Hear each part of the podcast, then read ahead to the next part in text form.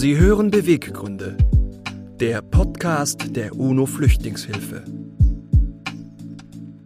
Herzlich willkommen. Wir freuen uns, dass Sie heute wieder dabei sind. Mein Name ist Peter Runstrup-Bauer. Ich bin der Geschäftsführer der UNO Flüchtlingshilfe, dem deutschen Partner des Flüchtlingshilfswerks der Vereinten Nationen. Auch von mir ein herzliches Willkommen. Ich bin Svenja von Reuss. Ich bin die Social Media Redakteurin der UNO Flüchtlingshilfe und zusammen begleiten wir Sie heute durch die nächste halbe Stunde bei unserem Podcast Beweggründe. Wir, die UNO Flüchtlingshilfe, sind seit 40 Jahren in Deutschland aktiv. Gemeinsam mit unseren Unterstützerinnen und Unterstützern mobilisieren wir für die weltweiten lebensrettenden Einsätze des Flüchtlingshilfswerks der Vereinten Nationen, UNHCR. In Deutschland unterstützen wir außerdem auch Initiativen und Projekte für Geflüchtete, die hierher gekommen sind. Und in unserem Podcast wollen wir mit unseren Gästen über Flucht, Fluchtursachen und Fluchtschicksale sprechen. Genau, denn es gibt leider in jedem Jahr immer mehr Fluchtschicksale. Inzwischen sind mehr als 80 Millionen Menschen weltweit auf der Flucht. Eine unfassbar große Zahl. Darüber und über das Ankommen in Deutschland wollen wir heute mit unserem Gast sprechen. Herzlich willkommen, Jared Dibaba. Ja, vielen Dank für die Einladung.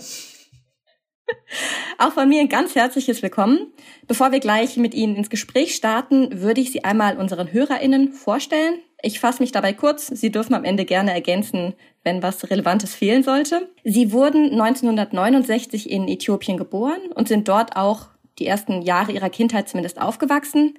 Sie haben aber im Alter zwischen vier und sechs Jahren tatsächlich schon einmal in Deutschland gewohnt. Da hat ihr Vater hier studiert. 1979 musste ihre Familie dann vor dem Bürgerkrieg aus Äthiopien fliehen und sie sind als Flüchtlinge nach Deutschland gekommen und in Niedersachsen gelandet. Heute wohnen sie noch immer im hohen Norden und sie sind Schauspieler, Musiker und Autor und als Moderator auch viel sowohl im Fernsehen als auch bei YouTube zu sehen. Möchten Sie da gerne noch was ganz Wichtiges ergänzen, das da noch fehlt? Als bescheidener Hanseat bedanke ich mich. Nein, vielen Dank. Bei uns geht es ja um das Ankommen in Deutschland. Bevor wir mit Ihnen auf 1979 zurückblicken, erinnern Sie sich an Ihre Zeit als Kind vor der Flucht. Haben Sie als Kind das damals innerhalb der Familie mitbekommen? Konnte man das offen ansprechen oder mussten die Eltern vorsichtig sein, weil sie Repressalien fürchteten? Also ich habe alles mitbekommen. Ich war während des Bürgerkrieges in Äthiopien zwischen acht und neun Jahren, beziehungsweise zwischen sieben und neun Jahren und habe die komplette Bandbreite des Bürgerkrieges mitbekommen. Also sowohl Schießereien als auch Hausdurchsuchungen mit schwer bewaffneten Soldaten, Inhaftierung von Familienmitgliedern, gefolterte Familienmitglieder, also alles dabei gehabt und auch lebensbedrohliche Situationen erlebt. Wir konnten zum Glück mit meinen Eltern oder mit unseren Eltern drüber sprechen, soweit es im Rahmen der Möglichkeiten war, weil meine Eltern mussten sich natürlich auch zurückhalten und auch vorsichtig sein, worüber wir sprechen, was wir sprechen. Es war ja auch so ein vergleichbares System wie die Stasi in der ehemaligen DDR, wo man also immer aufpassen musste, mit wem man über was spricht. Deswegen waren die aktuelle Situation im Land so bedrohlich, dass Eltern und Kinder auch nicht offen über alles sprechen konnten. Aber wenn wir Angst hatten und wenn wir das Gefühl hatten, es ist jetzt wirklich sehr bedrohlich, dann konnten unsere Eltern das zum Glück in irgendeiner Form auffangen. Sie sind ja heute selber Vater. Haben Sie mit Ihren Eltern noch mal drüber gesprochen, wie Sie damals zu der Entscheidung dann tatsächlich gekommen sind, mit der Familie das Land zu verlassen?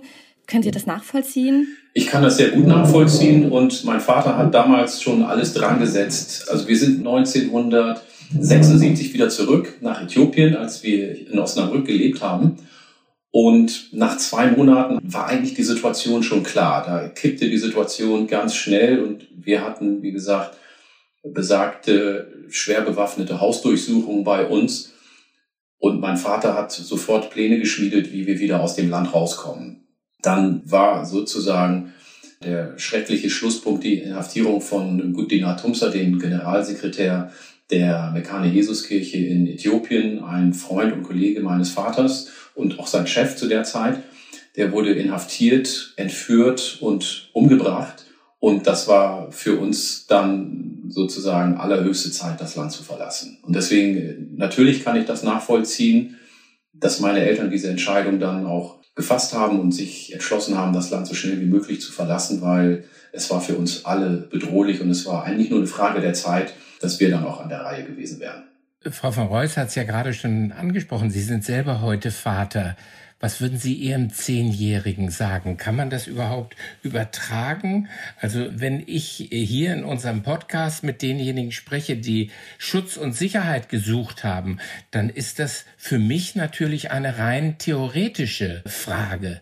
Aber Sie haben das als Zehnjähriger hautnah erlebt, dass Menschen erschossen wurden, dass sie entführt wurden. Ihre Eltern haben darüber gesprochen. Wie prägt einen das?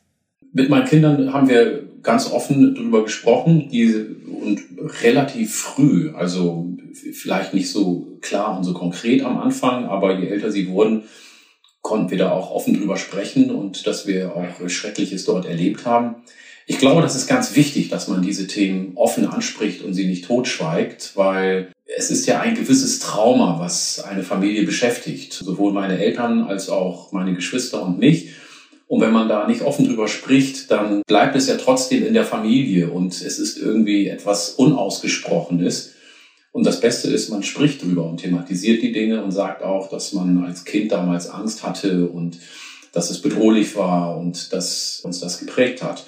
Und wir konnten vor allem in der Zeit, nachdem wir hier in Deutschland waren und auch in Sicherheit waren, mit unseren Eltern ja ganz offen darüber sprechen. Und das war sehr hilfreich und auch heute noch, wenn wir zurückgucken und es kommen ja immer mal wieder Bilder hoch oder es gibt schmerzliche Erinnerungen, dass wir uns darüber austauschen können. Das ist immer sehr heilsam, wenn man da offen drüber sprechen kann. Mhm. Wie war das denn dann, als Sie mit Ihrer Familie aus einem warmen Land im kalten Norddeutschland gelandet sind? Können Sie sich an die erste Zeit direkt erinnern? Was war da besonders prägend für Sie? Mal davon abgesehen, dass sie gerade aus dem Bürgerkrieg entkommen sind, sicher auch sie und ihre Familie gewisse Traumata mit sich rumgetragen haben. Wie war das dann? Also wir waren jetzt, das haben Sie ja vorhin schon kurz erwähnt, wir waren ja schon mal in Deutschland, also wir konnten die Sprache, wir kannten die Kultur und die Mentalität. Wir waren in Äthiopien, in der Hauptstadt, in der deutschen Schule. Also wir waren schon gewisserweise deutsch sozialisiert. Und als wir im Bürgerkrieg waren in Äthiopien, da gab es zum Beispiel wenig zu essen. Wir mussten für Essen Schlange stehen, für Milch, für Mehl, für Benzin, fürs Auto. Und wir haben uns wieder nach Deutschland gesehen. Es war viel Armut im Land. Mein Bruder und ich haben immer gesagt, oh Mensch, wann gibt's mal wieder deutsches Essen? Und deutsches Essen war für uns Kartoffeln, Rotkohl, Kotelett oder Pommes und äh, Bratwurst. Also alles das, was hier selbstverständlich ist, das haben wir vermisst. Und ich habe mich irgendwie auch mal nach einer Fahrt in einem Mercedes gesehen, weil das ja das Auto war damals. Das ist so das, woran Kinder dann natürlich denken. Als wir aus Äthiopien geflohen sind und wir, das muss man wirklich dazu sagen, wir sind sehr komfortabel und sehr sicher geflohen. Wenn man sieht, wie Familien mit Kindern durch die Wüste gehen, sich in Schiffe oder Boote begeben, wo es wirklich lebensbedrohlich ist und wir kennen die Bilder, wo Menschen ertrinken. All dieses mussten wir nicht erleben. Wir sind mit dem Flugzeug geflohen und wir saßen im Flugzeug und wir haben trotzdem auch Geschichten mitbekommen und gehört, dass Familien aus dem Flugzeug geholt wurden und direkt ins Gefängnis gesteckt wurden. Wir waren im Flugzeug und haben wirklich gebetet, dass die Türen zugehen, dass das Flugzeug endlich anfängt zu rollen. Und wir konnten es immer noch nicht glauben. Und als der Flieger abgehoben ist, haben wir immer noch gedacht, es kann sein, dass der Flieger umkehren muss. Und erst als der Flieger wirklich waagerecht war, haben wir uns alle an die Hand genommen und wir haben nochmal gebetet und waren wirklich so dankbar. Und dann fühlten wir uns auch wirklich in Sicherheit. Also das war für mich ein sehr prägender Augenblick. Von da aus sind wir dann ja nach Kenia, waren dort vier Monate und sind dann, und das ist so auch einer der wichtigen Daten für unsere Familie in unserem Leben, am 18. Juni in 1979 äh, dann in Falkenburg angekommen. Also kurz vor der kürzesten Nacht im, im Sommer und äh, sind dann dort angekommen. Mein Bruder und ich haben gleich ein paar Fahrräder bekommen von den Nachbarn, die sie uns zur Verfügung gestellt haben, haben uns die geschnappt und sind losgefahren und haben versucht, die Gegend zu erkunden, weil sie sagten, war das nicht so kalt. Es war natürlich im Sommer, es war schönes Wetter, es war toll. Und wir sind durch die Gegend gefahren und dachten, toll, ist das herrlich hier und die Zeit geht gar nicht zu Ende, weil wir dachten, Mensch, das ist ja immer noch hell. Und in Äthiopien war es so, man fährt nach Hause, wenn es dunkel wird.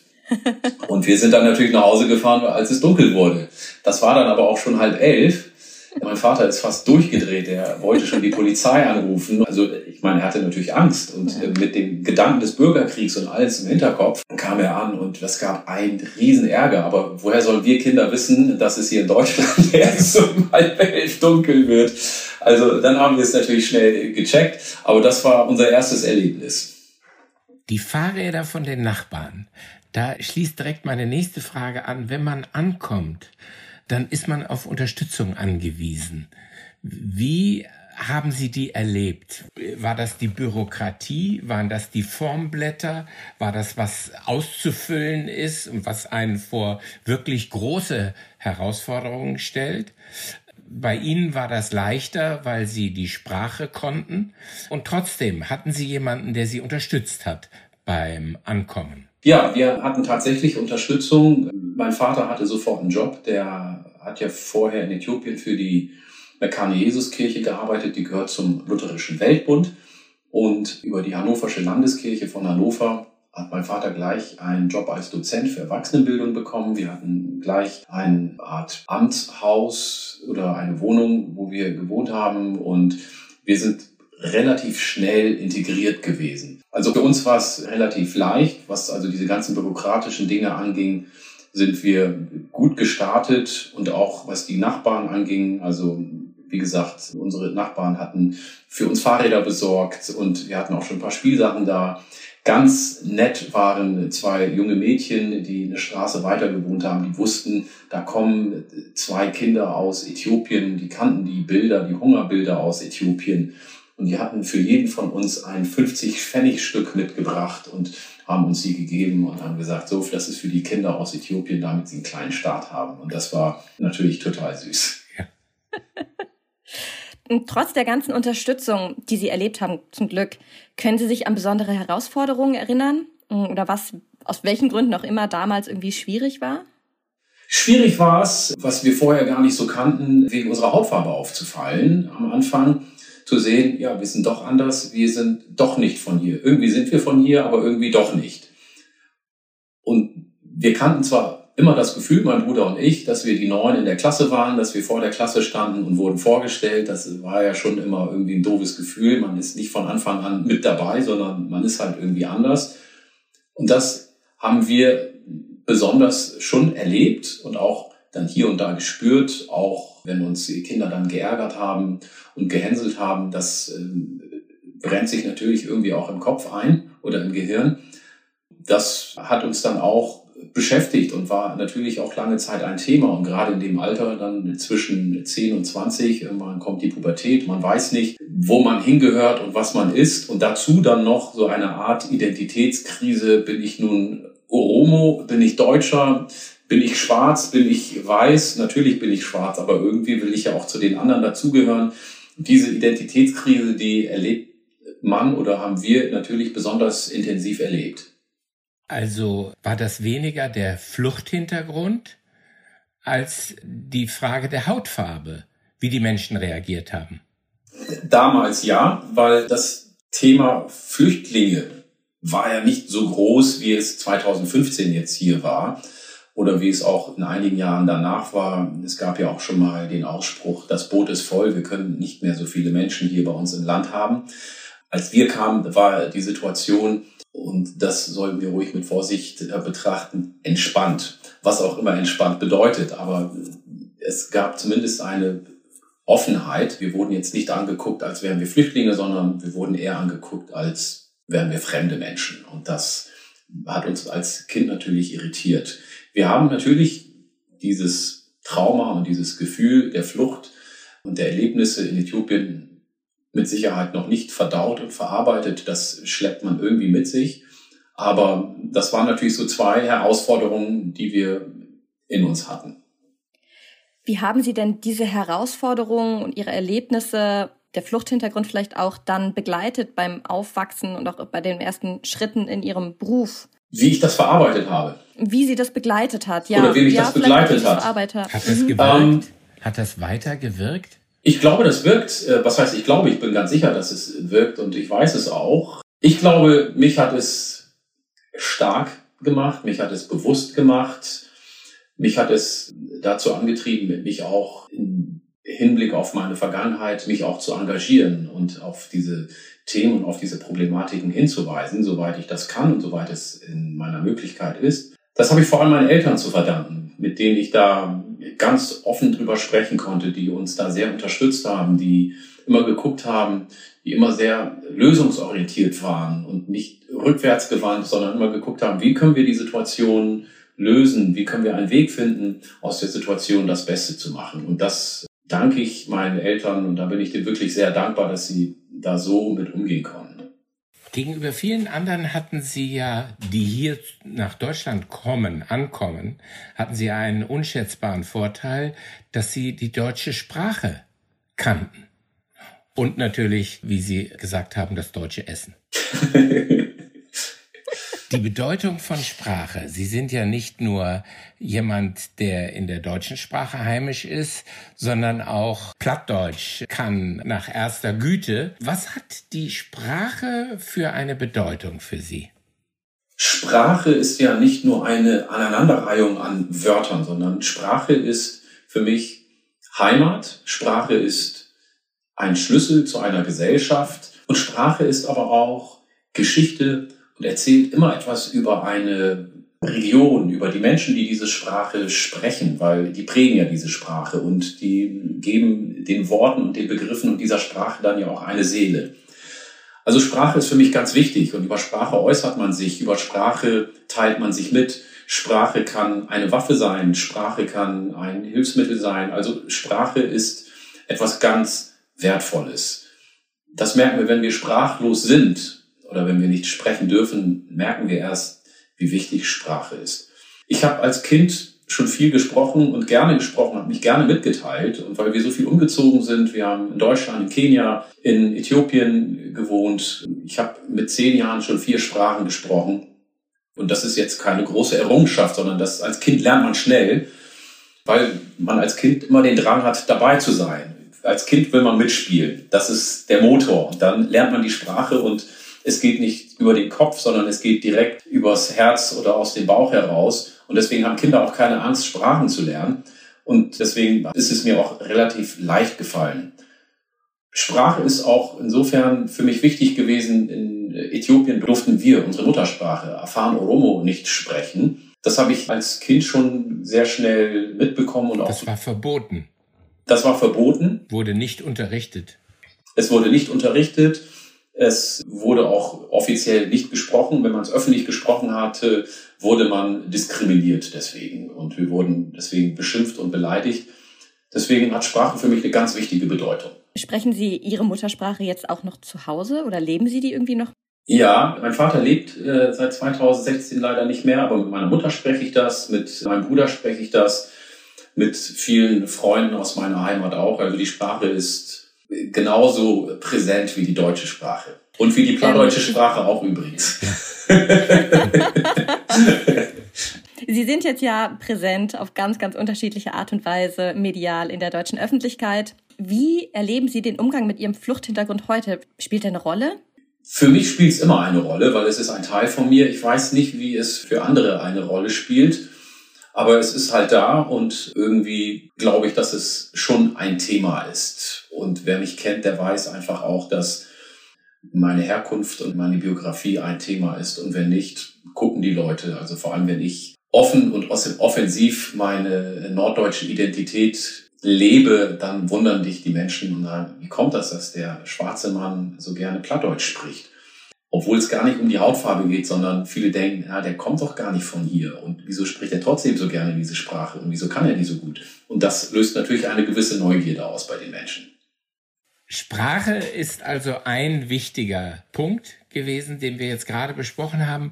Was bedeutet das Ankommen, wenn Sie das aus Ihrer heutigen Sicht sehen, für Sie, aber auch für diejenigen, die heute ankommen? Ich denke, Sie sind nicht nur auf wahnsinnig vielen Kanälen unterwegs, sondern Sie sind eine öffentliche Person und auch sehr erfolgreiche öffentliche Person. Das ist für viele, die hierher kommen zu uns, sicherlich auch eine Vorbildfunktion. Was bedeutet Ankommen?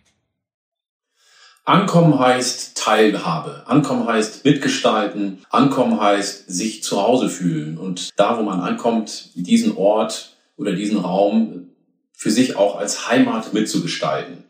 Das heißt, wenn ich weiß, ich fühle mich hier zu Hause, ich bin hier zu Hause, das ist meine Heimat, dann engagiere ich mich auch. Dann halte ich den Bereich sauber, sorge dafür, dass er schön ist, engagiere mich bei der Freiwilligen Feuerwehr oder im Fußballverein oder irgendwo. Ich äh, lerne die Sprache, ich verbinde mich mit den Menschen. Also das ist ein ganz wichtiger Bestandteil des Lebens. Wenn man ankommt, ist man Teil und gestaltet es mit und man bringt ja den Menschen auch was, wo man ankommt, weil seine Kultur, seine Mentalität, sein Können, sein Talent, also das ist auch ein wichtiger Austausch. Deswegen finde ich den Begriff der Inklusion viel schöner als den Begriff der Integration, weil Inklusion kennen wir natürlich aus dem Bereich von Menschen mit Behinderung. Aber im Grunde ist es auch inklusiv heißt ja, dass wir zusammen sind, dass wir austauschen, dass wir respektvoll und auf Augenhöhe miteinander umgehen. Und das finde ich einen schöneren Begriff. Was glauben Sie, was können wir als Zivilgesellschaft tun, um Menschen heute vielleicht auch das Ankommen zu erleichtern? Auf die Menschen zugehen. Am besten mit offenen Armen, zumindest in Gedanken, und neugierig sein und versuchen, die Menschen zu verstehen und uns auch mitteilen und uns auch zeigen und uns respektvoll mit ihnen auszutauschen. Ich glaube, das ist das Allerwichtigste. Wir haben ja als UNO-Flüchtlingshilfe nicht nur den Auftrag, gemeinsam mit unseren vielen Unterstützerinnen die weltweiten Aktivitäten des UNHCR finanziell zu unterstützen, sondern wir fördern auch viele Projekte für Geflüchtete in Deutschland. Jetzt hat man in den Jahren 2015, 2016 auf den Zeitungen Bilder gesehen, Willkommenskultur, klatschende Menschen, die eben diejenigen, die hier Schutz und Sicherheit gefunden haben, begrüßt haben. Das fällt heute weg in den Zeitungen. Man liest nicht mehr davon, obwohl es noch von Flensburg bis Garmisch wahnsinnig viele großartige zivilgesellschaftliche Initiativen gibt, denen es teilweise auch nicht einfach gemacht wird durch die Bürokratie oder die Politik, die sich aber engagieren und dieses Ankommen unterstützen. Wie nehmen Sie das heute wahr? Ja, ich nehme es genauso wahr wie Sie auch, dass diese Bilder und diese Menschen, die sich so engagieren, dass die gar nicht so gesehen werden. Und das muss gezeigt werden, finde ich. Das müssen wir viel mehr, ich sag's mal, feiern, weil das macht Mut, das gibt Hoffnung, das motiviert und das zeigt, dass dieses Leben miteinander, ein inklusives Leben möglich ist. Und das zeigt auch, dass wir, nämlich die, die sich engagieren und diese Menschen unterstützen, dass wir mehr sind und dass wir auch immer mehr werden. Und ich glaube, da müssen wir auch noch dran arbeiten, dass das ein anderes Bild ist als das, was viele Menschen haben. Es lohnt sich, einander zu unterstützen. Es lohnt sich auch, Menschen eine Perspektive zu geben, dass sie hier bleiben, dass sie arbeiten, dass sie zur Schule gehen. Das macht unsere Welt, das macht unsere Gesellschaft besser. Und es ist einfach unterm Strich auch ein Gewinn für die gesamte Gesellschaft. Herr Runstroth hat ja gerade schon 2015, 2016 angesprochen. Hat die Situation damals nochmal was mit Ihnen gemacht, aufgrund Ihres eigenen Hintergrunds oder wie haben Sie die Zeit erlebt?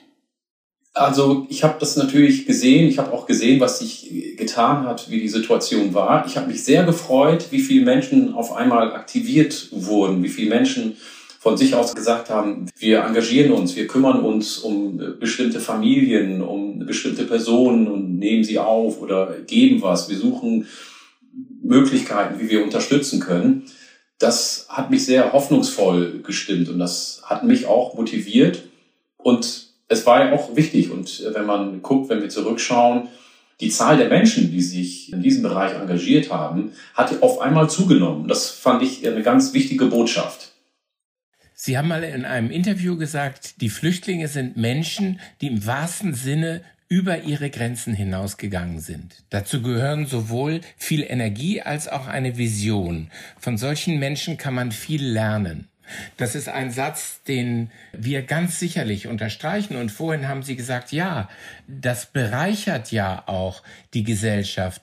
Wird dieser Schatz an Vielfalt in unserer Gesellschaft durch Menschen, die zu uns gekommen sind, zu wenig als Chance und zu sehr als Risiko verstanden?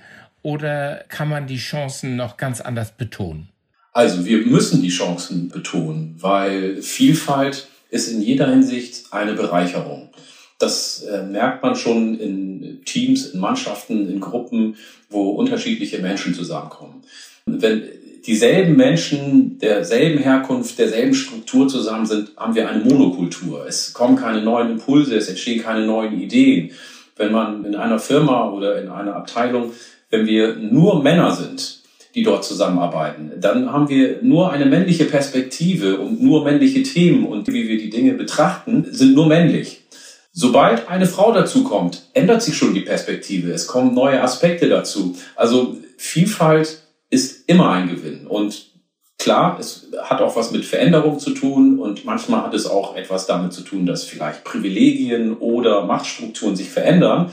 Aber das ist dann der kleine Preis, den wir dafür zahlen müssen. Wenn wir zusammen gemeinsam in eine Richtung gehen, dann ist es einfach ein großer Gewinn. Ich kann verstehen, dass der ein oder andere vielleicht Angst hat oder Bedenken hat, aber genau auf diese Menschen müssen wir vielleicht nochmal besonders eingehen und nochmal erklären, welche große Chance da drin besteht. Wenn man sich mal mit jemandem unterhält, der mit dem Boot übers Mittelmeer gekommen ist, seine komplette Familie in der Heimat gelassen hat, durch die Wüste gegangen ist, der hier ankommt und der ist vielleicht Mitte 20, wenn man sich mit dem unterhält, allein was dieser Mensch erlebt hat und in was für Situationen er war. Ich finde es extrem beeindruckend, wenn Menschen trotzdem positiv und voller Hoffnung und voller Mut nach vorne blicken. Was die für eine Kraft haben, was die für einen Glauben haben und für eine innere Haltung, von denen kann man eine Menge lernen. Sie sind jetzt ja auch ein sehr positiver Mensch und Sie haben ja aber auch viel erlebt in Ihrer Kindheit. Woher nehmen Sie denn Ihre Kraft? Woher nehmen Sie denn Ihre Lebensfreude, Ihren Optimismus?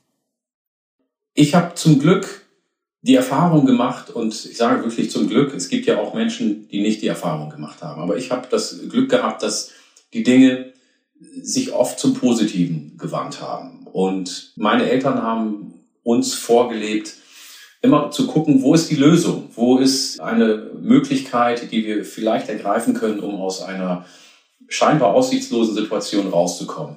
Und wie gesagt, wir haben sehr viel Glück gehabt und es ist nicht alles unser, unser Verdienst gewesen, dass die Dinge sich so entwickelt haben, wie sie sich entwickelt haben. Aber ich habe gelernt, nach einer guten Lösung und nach einer Chance zu gucken und zu buddeln und zu graben und zu schauen, wo, wo, wo das kleine Lichtlein ist, wenn es auch vielleicht mal sehr dunkel ist. Und das habe ich in meinem Leben in irgendeiner Form verinnerlicht und davon zähle ich heute noch. Und das strahlen Sie auch aus, wenn ich das sagen darf.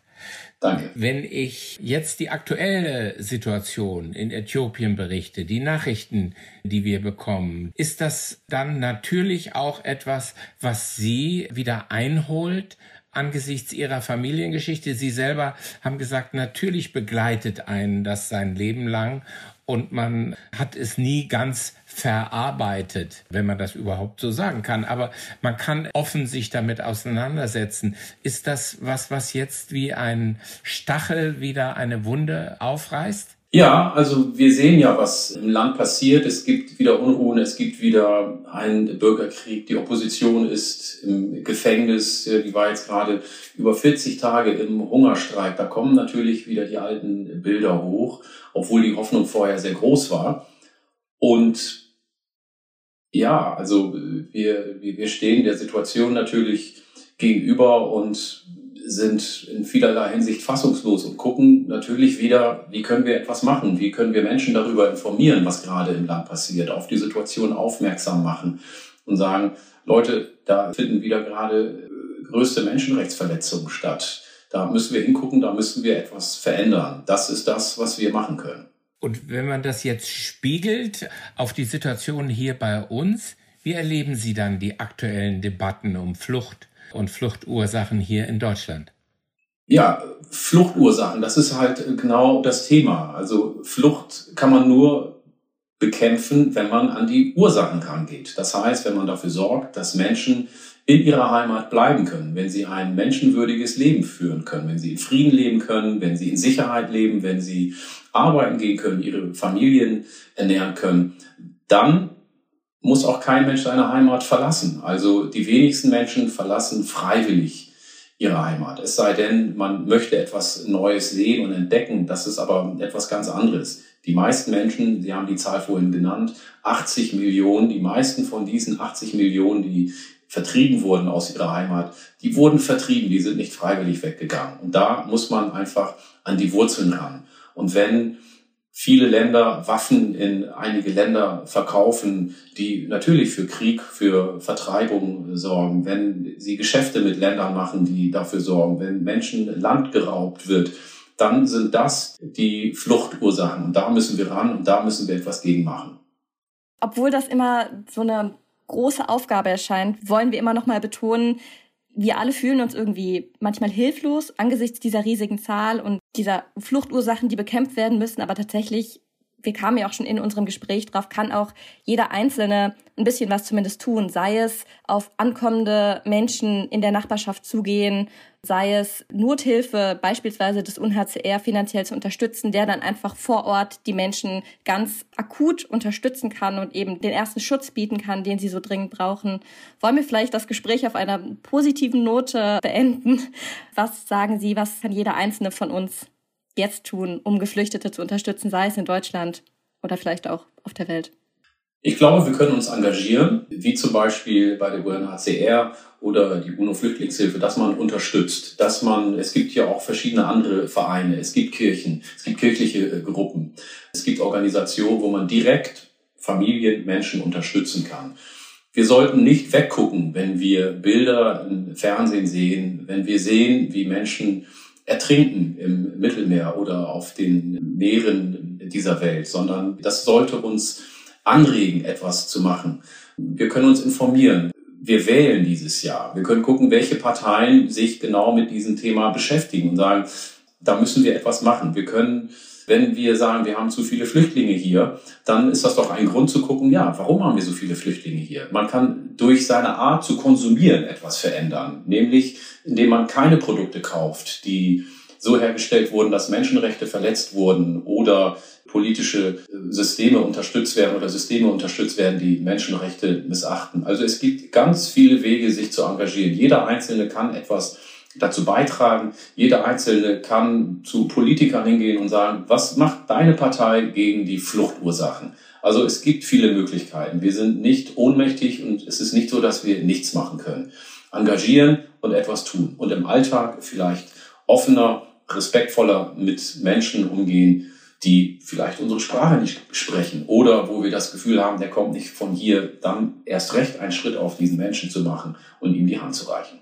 Ganz herzlichen Dank, Herr Dibaba. Eine wichtige Botschaft, die Sie uns mitgegeben haben, war, niemand flieht freiwillig. Und auf diesem Grundsatz mit all dem im Hintergrund, was Sie jetzt eben gerade ausgeführt haben, bin ich eigentlich auch optimistisch, dass die vielen die bei uns in der Gesellschaft sich engagieren, tatsächlich auch Schutz und Sicherheit bieten wollen. Die Informationen und die Unterstützungsmöglichkeiten hat die UNO-Flüchtlingshilfe hat der UNHCR, haben aber auch viele, viele andere Organisationen, Initiativen, die sich vor Ort engagieren. Und da kann jeder mitmachen. Da kann jeder mitmachen. Und ich glaube, das sollten wir auch allen sagen, weil das macht, glaube ich, auch Mut. Und es gibt immer eine Möglichkeit, sich dort zu engagieren und etwas zu verändern. Das ist doch ein wunderbares Schlusswort. Ganz, ganz herzlichen Dank für das wirklich spannende Gespräch und dass Sie uns als Gast bereichert haben. Ja, ich danke Ihnen auch für das Gespräch und wünsche Ihnen noch einen schönen Tag. Danke. Ebenso.